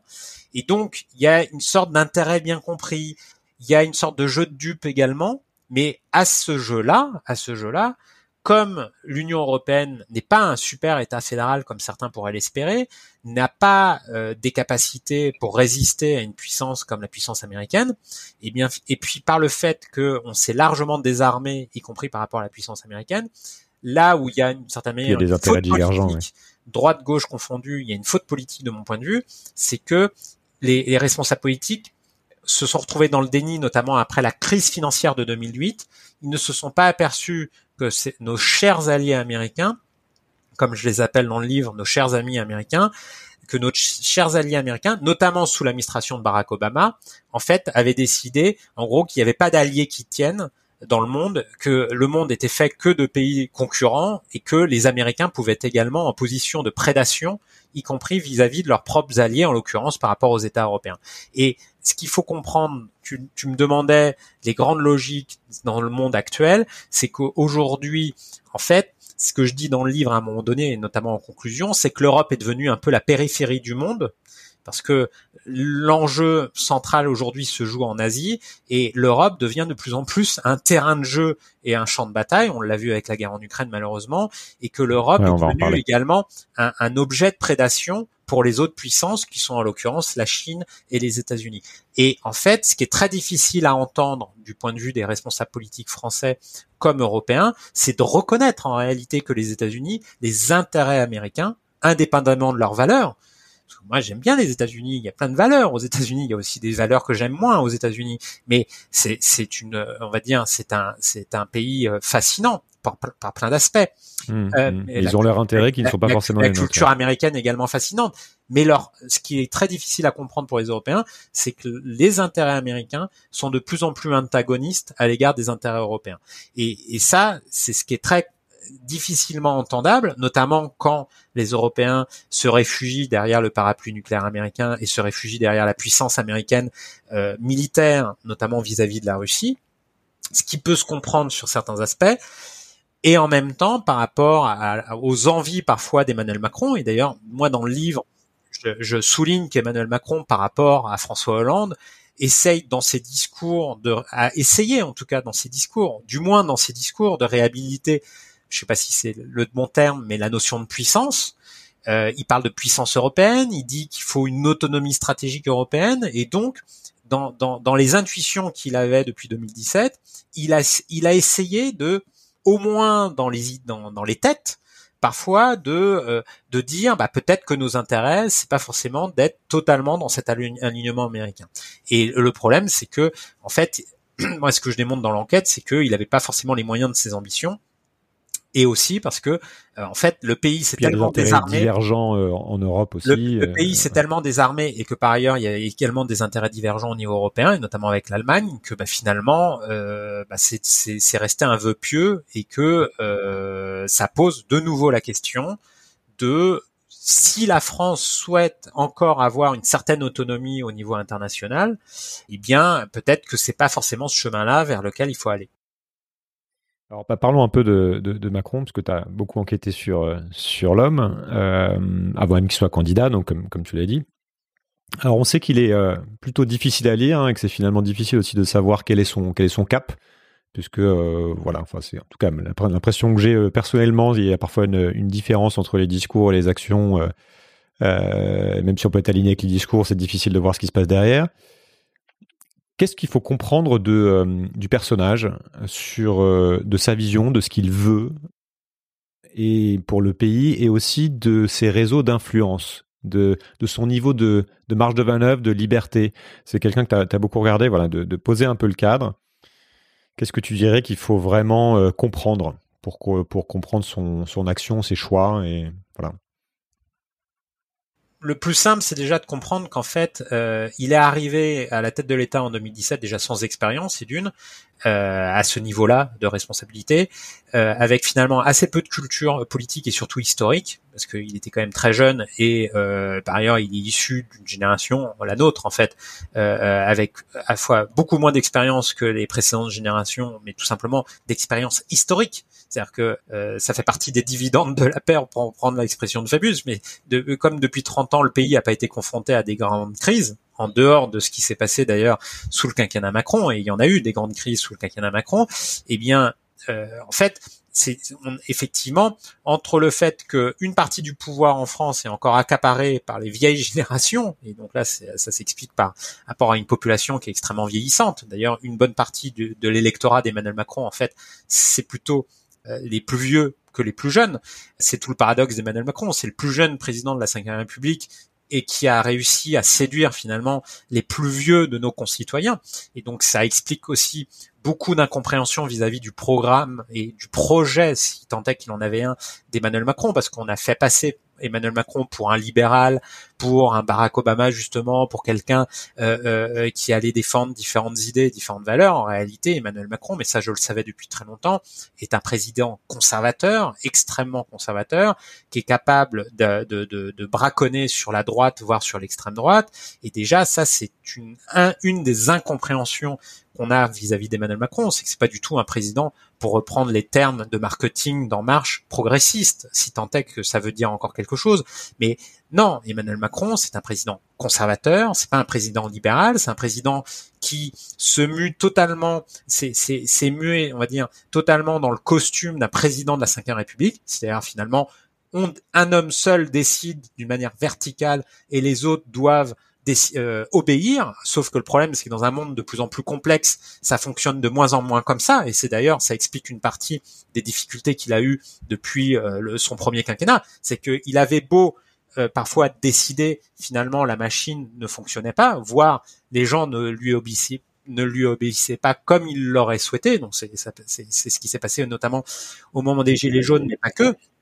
Et, et donc en fait, on, a plutôt tendance, c'est ça qui est difficile, on a plutôt tendance à à la fois à le, survaloriser dans la puissance ou le pouvoir qu'il aurait, parce que institutionnellement, la Ve République euh, lui donne, lui confère des pouvoirs comme aucun chef d'État d'une démocratie dans le monde, enfin il n'y a aucune autre démocratie dans le monde qui permet à un chef d'État d'avoir de concentrer autant de pouvoir institutionnel, ça c'est vrai.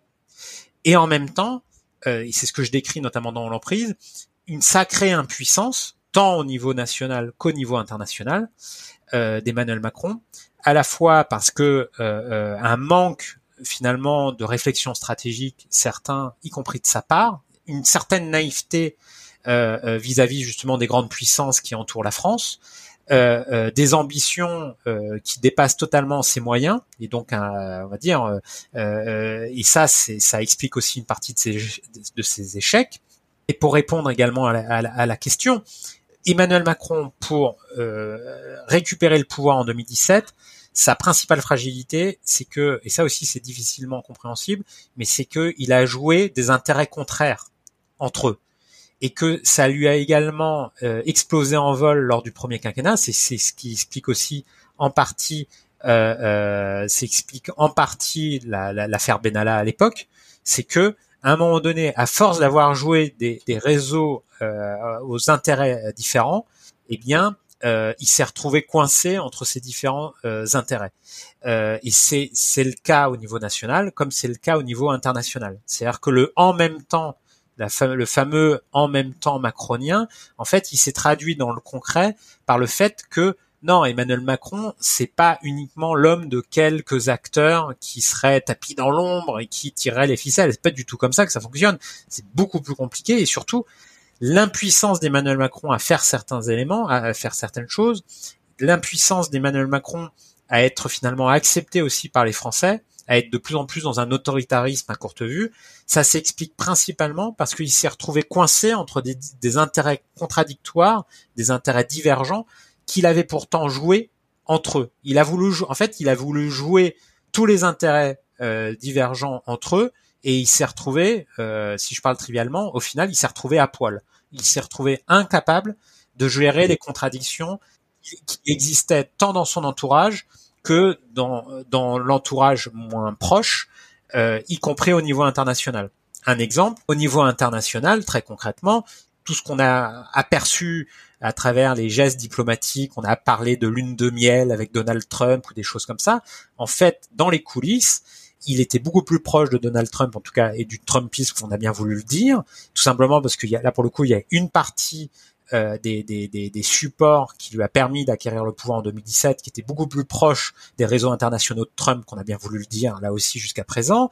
Euh, au contraire, il s'est retrouvé coincé avec euh, des, des antagonismes qui a pu se développer, y compris dans le champ occidental. On parlait tout à l'heure euh, des, des, tensions qu'il y a eu avec l'Allemagne, mais il y a eu également des tensions entre les États-Unis et Israël. Ça, j'en parle pas mal dans le livre, et ça, ça, ça, comment dire, ça a empêché Emmanuel Macron, euh, pour reprendre les termes d'un diplomate, Emmanuel Macron avait moins de cartes en main pour pouvoir faire sa politique, notamment au niveau international.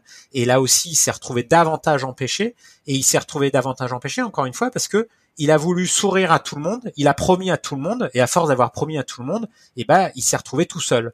Et donc, c'est aussi ça l'histoire d'Emmanuel Macron euh, depuis deux, quinquennats. Et d'ailleurs, c'est tellement vrai que depuis le deuxième quinquennat, depuis le deuxième quinquennat, bon, sur le plan politique intérieur, il a perdu sa majorité, enfin, en tout cas, la majorité absolue, mais en réalité, il est extrêmement euh, perdu dans sa stratégie internationale. Et ça, ça a été peu décrit dans les médias français. Bon, déjà parce que la plupart sont extrêmement légitimistes. Alors, qu'est-ce qui, qu'est-ce qui peut euh, illustrer ça en fait? Parce que lui-même, est-ce qu'on peut dire qu'il est euh, sous influence de certaines personnes? À quel point? Puisque parfois on l'entend dire. Donc, toi, dans ce que tu as trouvé, est-ce que tu as vu de, des choses vraies? Et tu parlais de différents intérêts qui, qui peuvent être divergents. Je voudrais revenir là-dessus parce qu'on a parfois l'impression que l'élite française qui est censée guider le pays, en prendre soin, euh, est soit complètement larguée, soit impuissante, soit sous influence, soit abandonner le navire. Tu vois, c'est un peu ce que tu as dit. Quelle est, ton opinion sur, euh, sur cette élite justement économique, médiatique, politique? Et qu'est-ce que tu peux nous dire de ces, de ces liens dans la politique interne et puis potentiellement de liens aussi avec l'extérieur du pays? Au-delà de la Macronie, il y a tout un tas de responsables politiques français, euh, euh, notamment vis-à-vis de la Chine, par exemple, euh, qui, qui sont, si je parlais directement et franchement, qui sont vendus en fait, qui sont vendus à l'étranger, à des intérêts étrangers. on, on on pourra reparler de la Chine d'ailleurs, parce qu'on a parlé des États-Unis, mais pas de la Chine. Ouais. Euh, ces dernières semaines et ces derniers jours, on a beaucoup parlé du Qatar, mais en fait, euh, c'est aussi un enjeu. C'est-à-dire que euh, comme les responsables politiques français en général, et même responsables économiques, mais disons que dans cet entre-soi-là, euh, ils ont euh, délaissé la stratégie et les choix stratégiques. ils ont fait monter eux-mêmes ce qu'on appelle les populismes un peu rapidement, mais ils ont fait monter les sujets de repli c'est pour ça que je parle pas moi de déclin parce que ça fait partie des thématiques de repli de la population française euh, et, donc finalement c'est facile de jeter en pâture des boucs émissaires. C'est même euh, la logique des choses euh, dans, l'extrémisme notamment de droite qu'on a connu au XXe siècle et donc on jette en pâture des, boucs émissaires. Ça permet de, ne pas parler des vrais sujets. Par exemple, les vrais sujets. Mais je reviendrai à, ta question. D'ailleurs, je vais répondre à ta question par ce biais-là.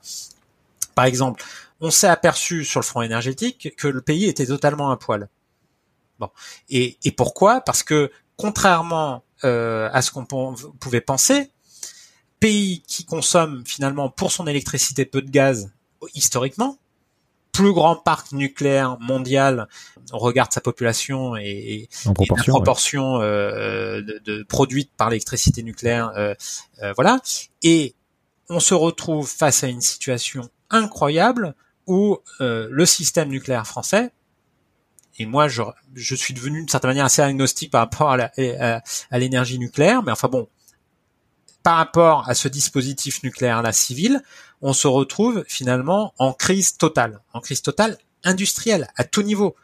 Euh, la question de maintenance c'est de la corrosion euh, du parc existant nucléaire, donc qui fait que là il y a plus de la moitié, euh, à peu près la moitié, pas plus, mais à peu près de la moitié des réacteurs qui sont aujourd'hui à l'arrêt alors qu'on demande, on a besoin d'énergie. On a un problème, c'est qu'on sait, on sait plus fabriquer des réacteurs nucléaires. Donc quand Emmanuel Macron euh, dit et fait de la communication en disant on va reconstruire des, réacteurs nucléaires, certes on peut avoir un grand débat, est-ce que c'est l'urgence du moment d'annoncer la construction de réacteurs nucléaires par rapport aux questions climatiques? Parce que on est dans l'urgence et que c'est maintenant qu'on doit agir, notamment pour réduire euh, euh, les questions, euh, comment dire, de consommation énergétique. Mais ça, c'est des décisions qui auraient dû être prises déjà depuis sept ans. donc, enfin, sept ans, je dis sept ans parce que c'est depuis même qu'il est ministre de l'économie d'une certaine manière. Donc c'est des décisions qui n'ont pas été prises. Là, tout d'un coup, il faut faire d'autres réacteurs nucléaires. Sauf que les réacteurs nucléaires, ce qu'il faut savoir, et c'est ce que j'explique dans l'entreprise, c'est que la filière industrielle française n'est plus n'est plus capable de les faire. Il y a des problèmes sur les EPR, mais en réalité, pourquoi la filière nucléaire française n'est plus capable de les faire? C'est parce que comme pendant 40 ans, on n'a pas reconstruit des réacteurs nucléaires. Les sous-traitants, il y en a plus en France, ou il y en a plus beaucoup. Il y en a toujours un petit peu, mais il y en a de moins en moins. Et puis, au-delà même de la question des, sous-traitants, il y a la question du renouvellement générationnel des ingénieurs, qui fait que les ingénieurs qui étaient compétents sont partis à la retraite. Donc, par exemple, il y a des choses, mais assez incroyables par rapport justement à l'imagerie de puissance que ce pays aurait. Par exemple, parce qu'on a bazardé tout simplement l'industrie des aciers spéciaux euh, euh, en France, donc on n'est plus capable de, produire des aciers spéciaux, parce qu'on n'est plus capable de produire tout simplement euh, de la grande sidérurgie ou des choses comme ça, et eh bien par exemple, la France ne produit plus, n'est plus en capacité de produire des cuves de réacteurs nucléaires. Donc ça, il faut, il faut le savoir. C'est peu dit au grand public, mais c'est la réalité des choses. C'est des ingénieurs d'EDF, c'est des ingénieurs euh, euh, qui connaissent bien l'électricité et l'énergie qui me, qui m'en parlent. Et donc c'est assez fascinant parce qu'en fait, là, on est dans, la totale impuissance. On se retrouve avec un chef de l'État qui décide il faut faire des réacteurs nucléaires, et en réalité, c'est un général sans armée. Euh, quand je dis la France est le pays et Emmanuel Macron se retrouve à poil, ça c'est sûr et c'est sur un domaine qui mythologiquement intrinsèquement au cœur de l'idée de puissance du pays. C'est vraiment pour le coup le secteur nucléaire, c'est la vache sacrée. Il faut surtout pas critiquer. Si on critique le nucléaire, on est antinational. Enfin, c'est ce qui se passe par rapport aux écologistes. On est considéré comme des, enfin les, les, écologistes sont considérés comme des, des dangereux euh, opposants euh, à, à, la nation et à l'État français. Et donc, bon, bref. Et donc, malgré ça, il y a eu un bazardement total de la filière nucléaire. Et donc c'est impressionnant comment ça s'est passé. Et, ça s'est passé pourquoi aussi? Parce que une partie des acteurs dans le nucléaire français ont considéré par le profit euh, que pour faire du profit maximal, ils ont considéré et ça je le raconte longuement dans l'emprise euh, notamment, ils ont considéré que c'était mieux de parier sur l'industrie nucléaire chinoise. Et et donc EDF notamment, aussi pour contourner Areva, mais là j'entre un peu dans les détails, mais EDF a fait le choix, et une partie d'EDF a fait le choix de la Chine pour produire pour produire du nucléaire. Et c'est passé par quoi? C'est passé par des grands contrats commerciaux et des grands contrats de partenariat entre des firmes nucléaires chinoises et des firmes françaises. Il faut savoir que les, projets d'EPR, Inclay Point en, Angleterre, en Grande-Bretagne, sont, à la base des projets franco-chinois et d'ailleurs, aujourd'hui, dans le cadre des, tensions internationales entre les États-Unis et la Chine, les Anglais ont décidé d'éjecter les Chinois des projets. Et dans ces projets franco-chinois, il était prévu à terme que euh, la maintenance des pièces dans les centrales, que euh, une partie euh, des compétences pour gérer le vieillissement du parc des centrales françaises aurait été à terme effectuée par des entreprises chinoises. Et donc, on voit bien que même dans un secteur aussi stratégique que le nucléaire civil, il y a tout un tas d'acteurs que je cite de livres, dans le livre, et notamment des responsables politiques, parce que là, par exemple, je pourrais parler de Laurent Fabius, qui a signé un grand contrat Chine-France en juin 2015, allant vers ce choix de la Chine par rapport au nucléaire. Eh bien, ce choix de la Chine on, était capable, il y a encore 5-6 ans, d'accepter, enfin les élites françaises là, en l'occurrence, étaient capables d'accepter qu'en la planche de salut du secteur nucléaire français, c'était d'externaliser une partie de ses compétences en Chine pour des raisons, euh, des raisons de coût, de compétences aussi, mais de coût bien évidemment, de profit maximal à courte vue, et sur une industrie aussi stratégique que le nucléaire. Et pourquoi? Parce que derrière, bien évidemment, il y a de la corruption, il y a des intérêts, euh, euh, il y a euh, des proximités, et donc tout simplement, on fait le choix, on fait, on fait des choix à courte vue, et on laisse des acteurs se positionner sur tout un tas de dossiers. Mais c'est de l'incompétence, c'est euh, c'est de la corruption, c'est c'est quoi de la, courte vue, c'est pour pour bien comprendre. C'est un mélange de c'est un c'est un pot pourri, c'est un mélange de tout en fait. Il y a il y a des il y a il y a, il y a des éléments de corruption bien évidemment, il y a des, des éléments il y a des éléments de chantage parfois de puissance étrangère sur telle ou telle personne. Il y a des éléments de, de bah, idéologiques, c'est-à-dire bon, on se dit bah finalement euh, c'est mieux de faire le choix de la Chine que finalement faire le choix des Américains, par exemple. Euh, et donc, et pourquoi? Parce qu'en fait, on est tellement vide dans qu'est-ce qu'il faut faire, qu'est-ce qu'il faudrait faire dans ce pays-là. On n'a plus le projet, on n'a plus de projet, on n'a plus de projet d'avenir, et notamment sur tous ces secteurs stratégiques-là, bah, que finalement, bah, on préfère euh, parier sur des alliances à courte vue, au coup par coup, et où encore une fois, c'est le profil, le profit maximal qui compte, et où de plus en plus des intérêts privés interfèrent avec des choix qui devraient être des choix éclairés au niveau des États. Donc ce que tu expliquais au début. Est-ce qu'on peut euh, partir sur le, conflit en, Ukraine, en fait, avec la Russie? Donc ton dernier livre, tu as un peu parlé de ça. Plus petit livre que le que, que l'emprise. Mais pour bien comprendre en fait justement la dimension aussi énergétique, puisque c'est un peu l'angle que tu prends dans le, livre, notamment l'angle nucléaire, qui a été euh, assez peu. Enfin, moi, j'ai découvert euh, complètement ça avec euh, avec ton livre. Quelle est ta lecture en fait du sujet? Puisque quand on regarde juste les médias traditionnels, on a l'impression en fait que il y a plusieurs choses, que Poutine est le seul responsable de la guerre et que c'est le grand méchant, que les Américains ne font que réagir, que l'Europe fait fond d'un seul bloc on se souvient du discours de Bruno Le Maire aussi qui disait qu'on allait torpiller l'économie russe, etc. Et que Macron négocie euh, ardemment en première ligne. Qu'est-ce que toi, tu peux nous raconter de, ce conflit qui est quand même un, excellent exemple puisqu'il y a plusieurs composantes? Alors, en quelques mots, euh, moi effectivement, j'arrive sur le sujet sous un angle énergétique.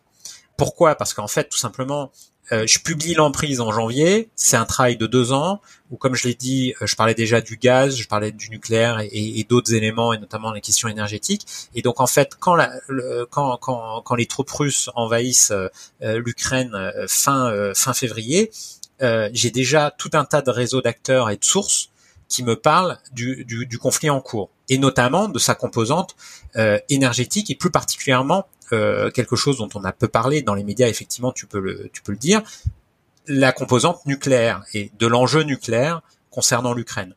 Euh, euh, je prends un fait euh, très très concret. Le 24 février, quand les troupes russes envahissent euh, l'Ukraine, parmi les objectifs prioritaires des troupes russes, il y a Tchernobyl et donc les les troupes russes d'ailleurs sautent euh, les, les, parachutistes russes sautent sur euh, sur Tchernobyl dès le soir du 24 février et prennent position sur Tchernobyl.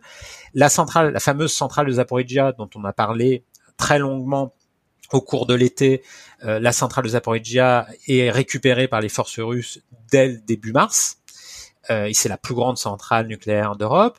Et par ailleurs, il y avait également une troisième centrale Ukraine du Sud qui est un peu plus loin que Kherson, euh, euh, à, 300 km à peu près de Kiev, euh, qui était également un objectif prioritaire des Russes. Là, pour le coup, les Russes n'ont pas réussi à récupérer cette centrale-là.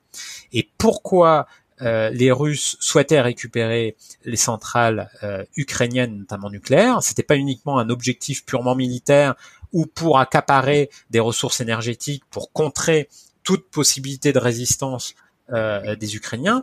C'est parce que depuis déjà de nombreuses années, les, les, les, Ukrainiens ont souhaité s'autonomiser sur le front énergétique, notamment du système nucléaire. Ils ont souhaité échapper à la tutelle russe euh, euh, qui, qui, existait, qui existait historiquement sur le parc nucléaire euh, ukrainien parce que c'est l'un des pays les plus nucléarisés du monde après la France et donc c'est c'est euh, un pays où il y a 15 réacteurs de conception soviétique et comme justement c'était des réacteurs de conception soviétique, il faut savoir que en fait c'était en partie les Russes qui co-géraient le parc nucléaire ukrainien encore euh, il y a une dizaine d'années. Et en fait, depuis 2014 et l'annexion de la Crimée et la déstabilisation du Donbass, en réalité, de plus en plus, les Ukrainiens se sont tournés vers les Américains. Et ils ont euh, finalement, de plus en plus, ils ont fait appel aux Américains, tant au niveau de la fourniture en combustible que de la, que même de la gestion des centrales.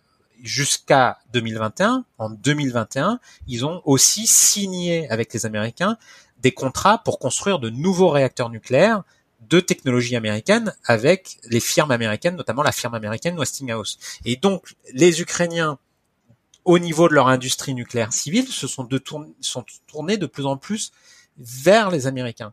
Et en parallèle de ce mouvement-là, que je décris dans le livre, en parallèle de ce mouvement-là, les Ukrainiens, euh, notamment depuis 2014, mais en fait euh, avec l'aggravation des tensions avec la Russie, ont considéré que les engagements euh, qu'ils avaient tenu historiquement avec à travers ce qu'on appelle le mémorandum de Budapest qui a été signé en 1994.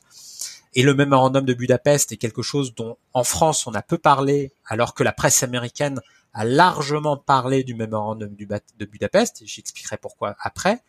Mais le mémorandum du Budapest, c'est en 94 les Ukrainiens qui s'engagent à désarmer ou à renvoyer les 1900 euh, ogives nucléaires qui étaient sur le territoire ukrainien, de les désarmer ou de les renvoyer à Moscou, parce que à l'époque, à la chute de l'Union soviétique après 91, en fait, l'Ukraine était la troisième puissance nucléaire militaire mondiale du fait de l'héritage de l'Union soviétique. Et certes, c'était des armes d'origine soviétique qui venaient de Moscou. Les Ukrainiens ne disposaient pas des codes d'activation de ces armes, mais ils auraient pu très bien les détourner, ces armes, s'ils avaient fait des investissements et s'ils avaient euh, technologiquement, à l'époque, ils avaient tout à fait les moyens de pouvoir les détourner. Et à l'époque, les Américains avaient une obsession, c'est que les Ukrainiens euh, ne profitent pas de ces armes présentes sur leur sol pour que ces armes puissent être l'objet de trafics internationaux d'armes nucléaires. Et donc, les Américains souhaitaient absolument que l'Ukraine ne dispose plus d'armes atomiques sur son sol. Et ça a fait l'objet de grandes négociations à l'époque entre les puissances nucléaires et entre la Russie et l'Ukraine. Et l'Ukraine, finalement, s'est engagée à désarmer et ou à renvoyer ses armes à Moscou contre, contre des garanties de sécurité, notamment territoriales vis-à-vis de la Russie. Et le mémorandum de Budapest, qui est signé par toutes les grandes puissances nucléaires, y compris par la France et la Chine, qui ont signé par la suite, mais les grandes puissances nucléaires, Grande-Bretagne, Russie et les États-Unis, ces grandes puissances nucléaires s'engageaient à faire respecter l'intégrité territoriale de l'Ukraine contre ce désarmement nucléaire. Et jusqu'en 2014, ce désarmement nucléaire lié au mémorandum de Budapest, qui fait que l'Ukraine avait signé à l'époque le traité de non-prolifération, le fameux TNP, c'était un exemple d'ailleurs euh, euh, promu de désarmement, désarmement nucléaire. C'est-à-dire, c'était pas la, c'était presque la première fois qu'un État acceptait de se désarmer nucléairement totalement.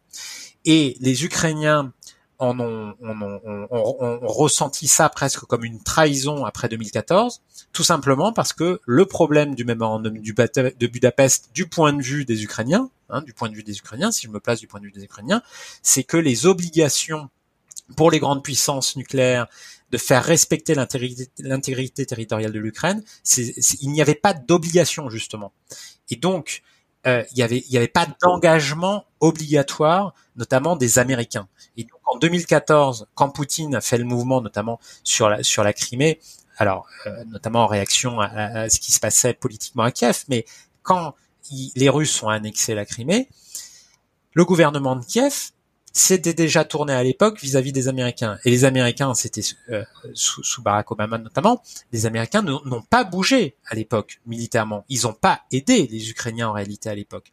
Ils ont finalement, les Américains ont finalement aidé les Ukrainiens, y compris là pour le coup avec les services de renseignement, et ils ont mis en place toute une activité au sein même de l'Ukraine pour aider militairement et en termes de renseignement, y compris dans une volonté de déstabilisation des Russes. Mais ça, c'est le point de vue américain.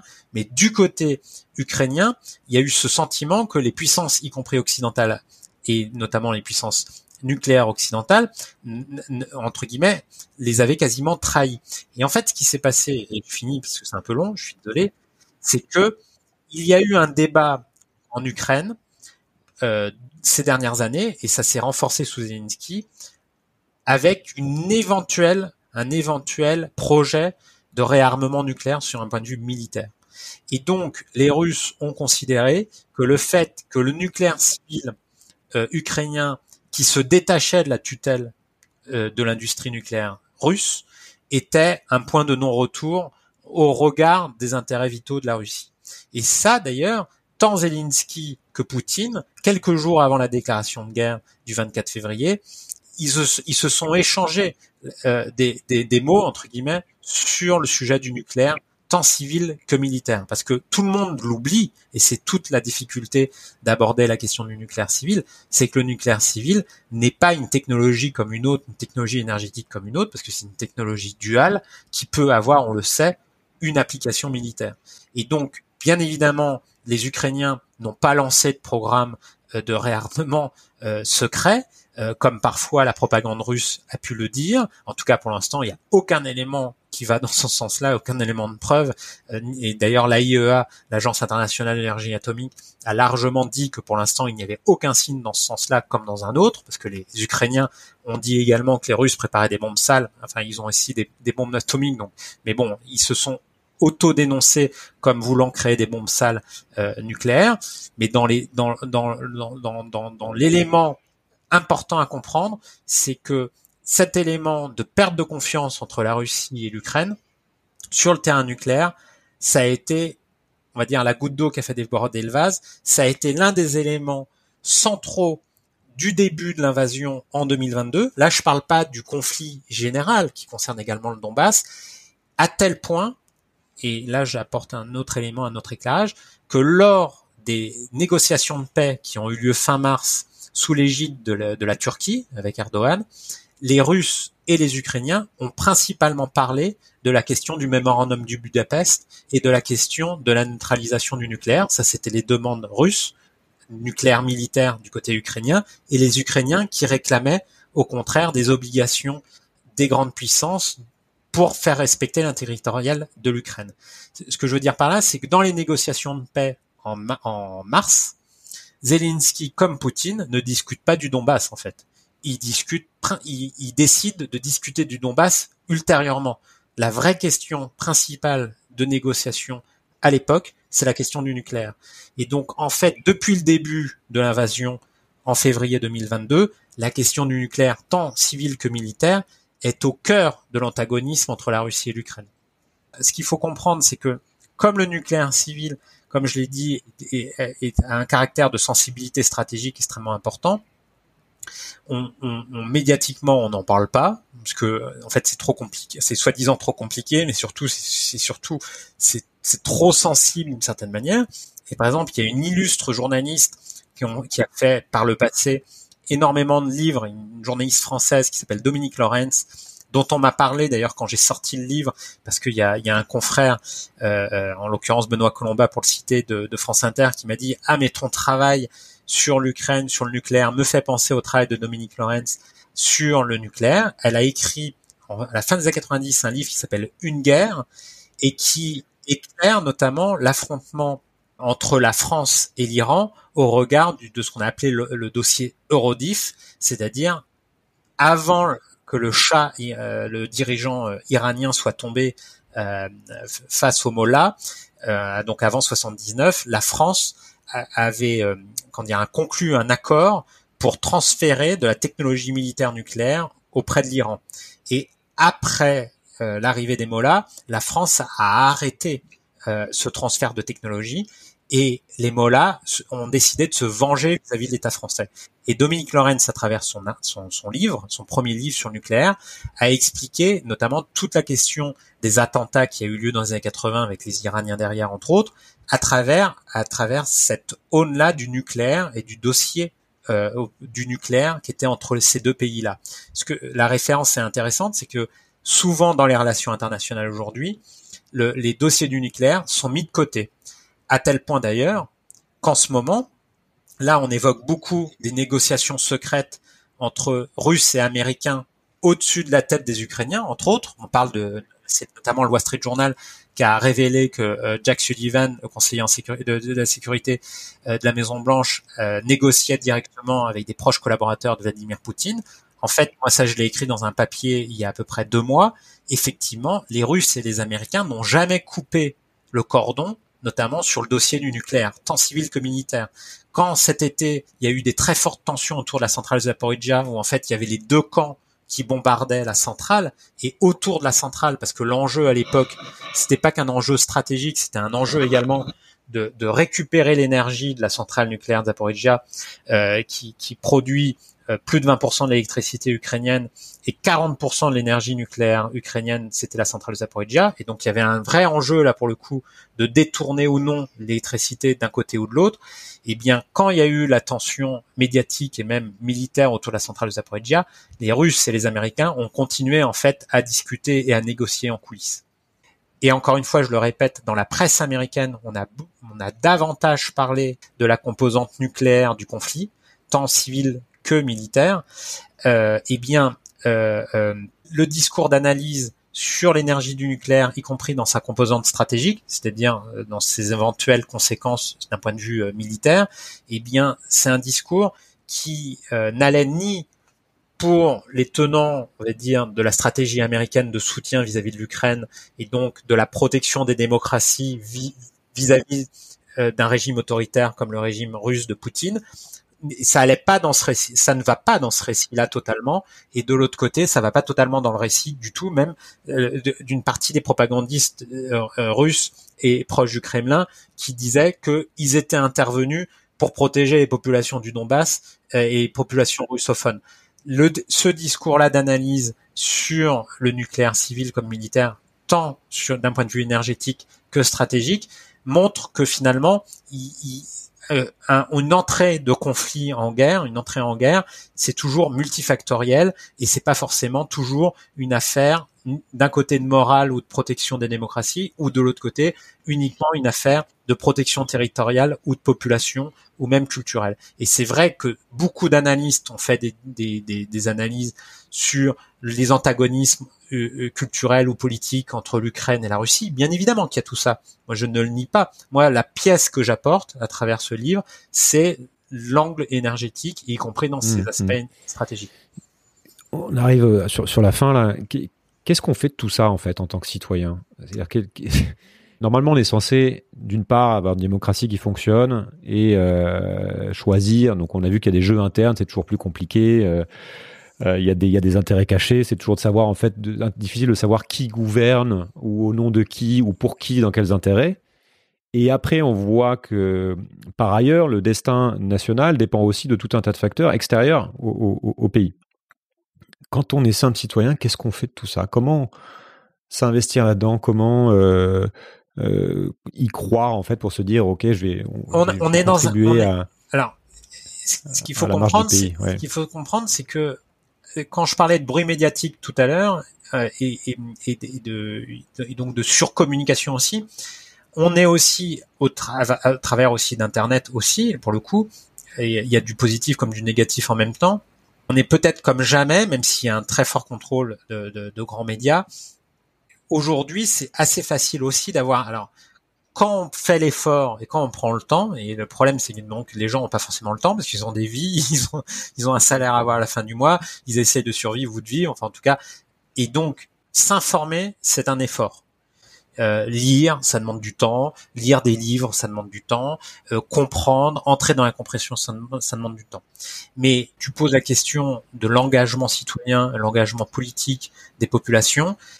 ça ne passera que par l'information et ce travail d'information, notamment dans Mais même quand tu es informé, c'est-à-dire que tu vois la, problématique qu'on a, c'est-à-dire que il y a, y a une, pour reboucler avec le début, il y a, y a, un sujet de tiers de confiance. C'est extrêmement difficile de savoir à qui faire confiance, quelles sont les bonnes sources, etc. Parce que toi, toi, tu enquêtes, et puis d'autre part, même une fois que tu as l'information, On a l'impression qu'on est pris dans un jeu qui est tellement énorme que euh, même faire de, la politique paraît être euh, quelque chose de, de stérile et in fine. C'est pour ça aussi que les gens se désengagent.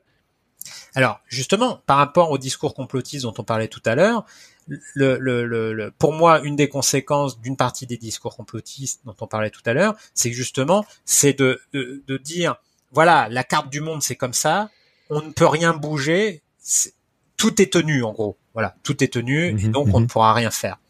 Et donc, en fait, c'est un discours fataliste, extrêmement dépolitisant au final.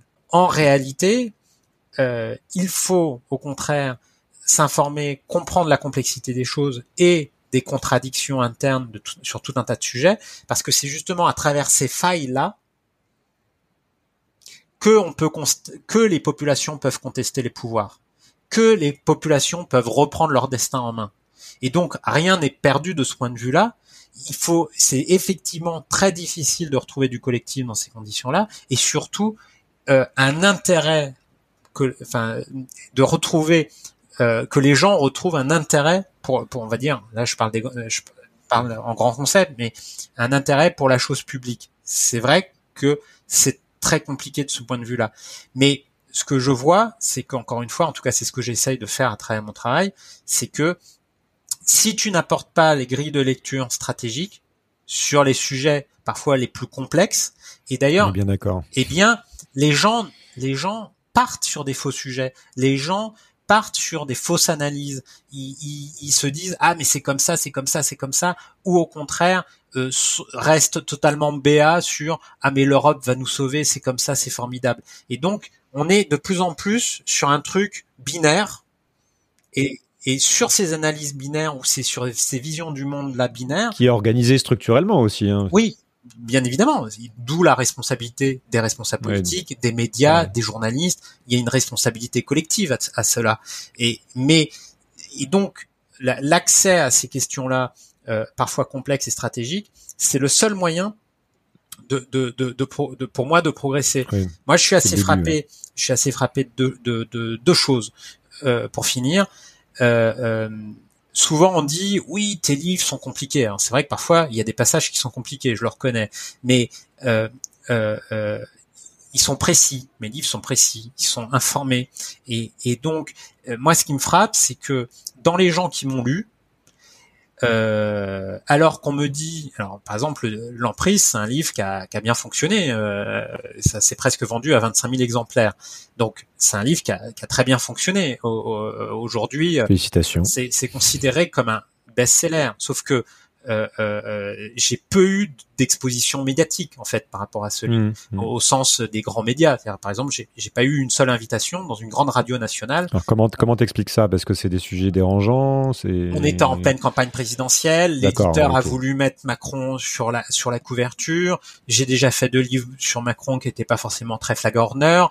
Euh, par ailleurs, c'est des sujets compliqués dont en fait personne n'avait envie de parler pendant la campagne présidentielle. Il y a tout un tas de facteurs qui fait que j'ai pas été invité. Reste que, j'ai quand même pas été invité sur ces grands médias-là, et donc, bien évidemment, j'aurais pu davantage, euh, entre guillemets, peut-être vendre de livres. Mais euh, je pense notamment à mes confrères, par exemple, David Lhomme, mais euh, qui font pas vraiment le même travail que moi, y compris sur les mêmes sujets, en l'occurrence Macron. Mais par exemple, sur euh, euh, ce bouquin-là, il y a deux choses qui me frappent, c'est que donc il y a des gens et notamment des journalistes m'ont dit oh là là c'est beaucoup trop compliqué, c'est beaucoup trop long à lire. Donc ça, c'est les journalistes parfois qui m'ont dit, c'est des confrères, c'est beaucoup trop à lire, j'ai pas le temps. Alors ils ont pas le temps, oui, parfois ils ont pas le temps, ok.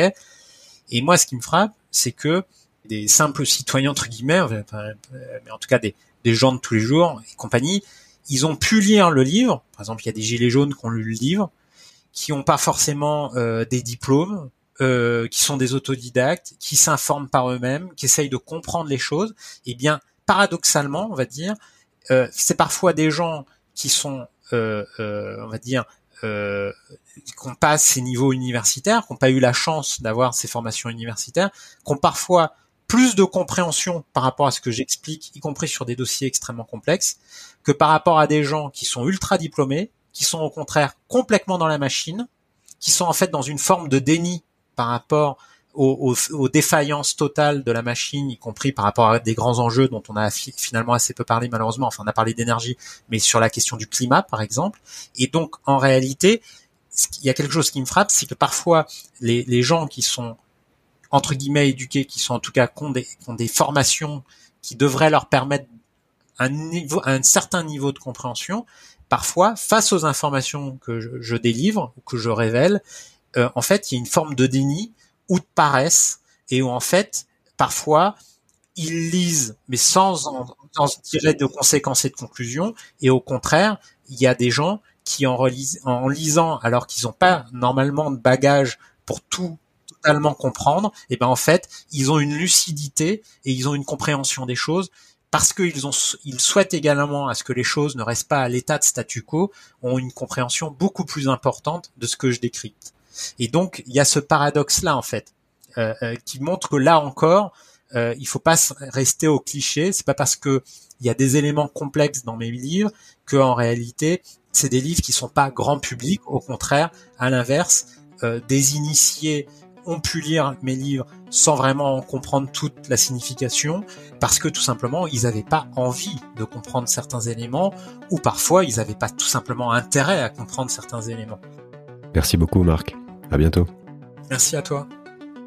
Voilà, cet épisode est terminé. J'espère qu'il vous a plu. Si c'est le cas et que vous souhaitez me soutenir pour m'aider à continuer, vous avez trois moyens de le faire. Le premier, c'est de laisser une note ou un avis sur la plateforme de podcast où vous m'écoutez. Le deuxième, c'est de partager le podcast autour de vous via vos réseaux sociaux ou simplement en en parlant.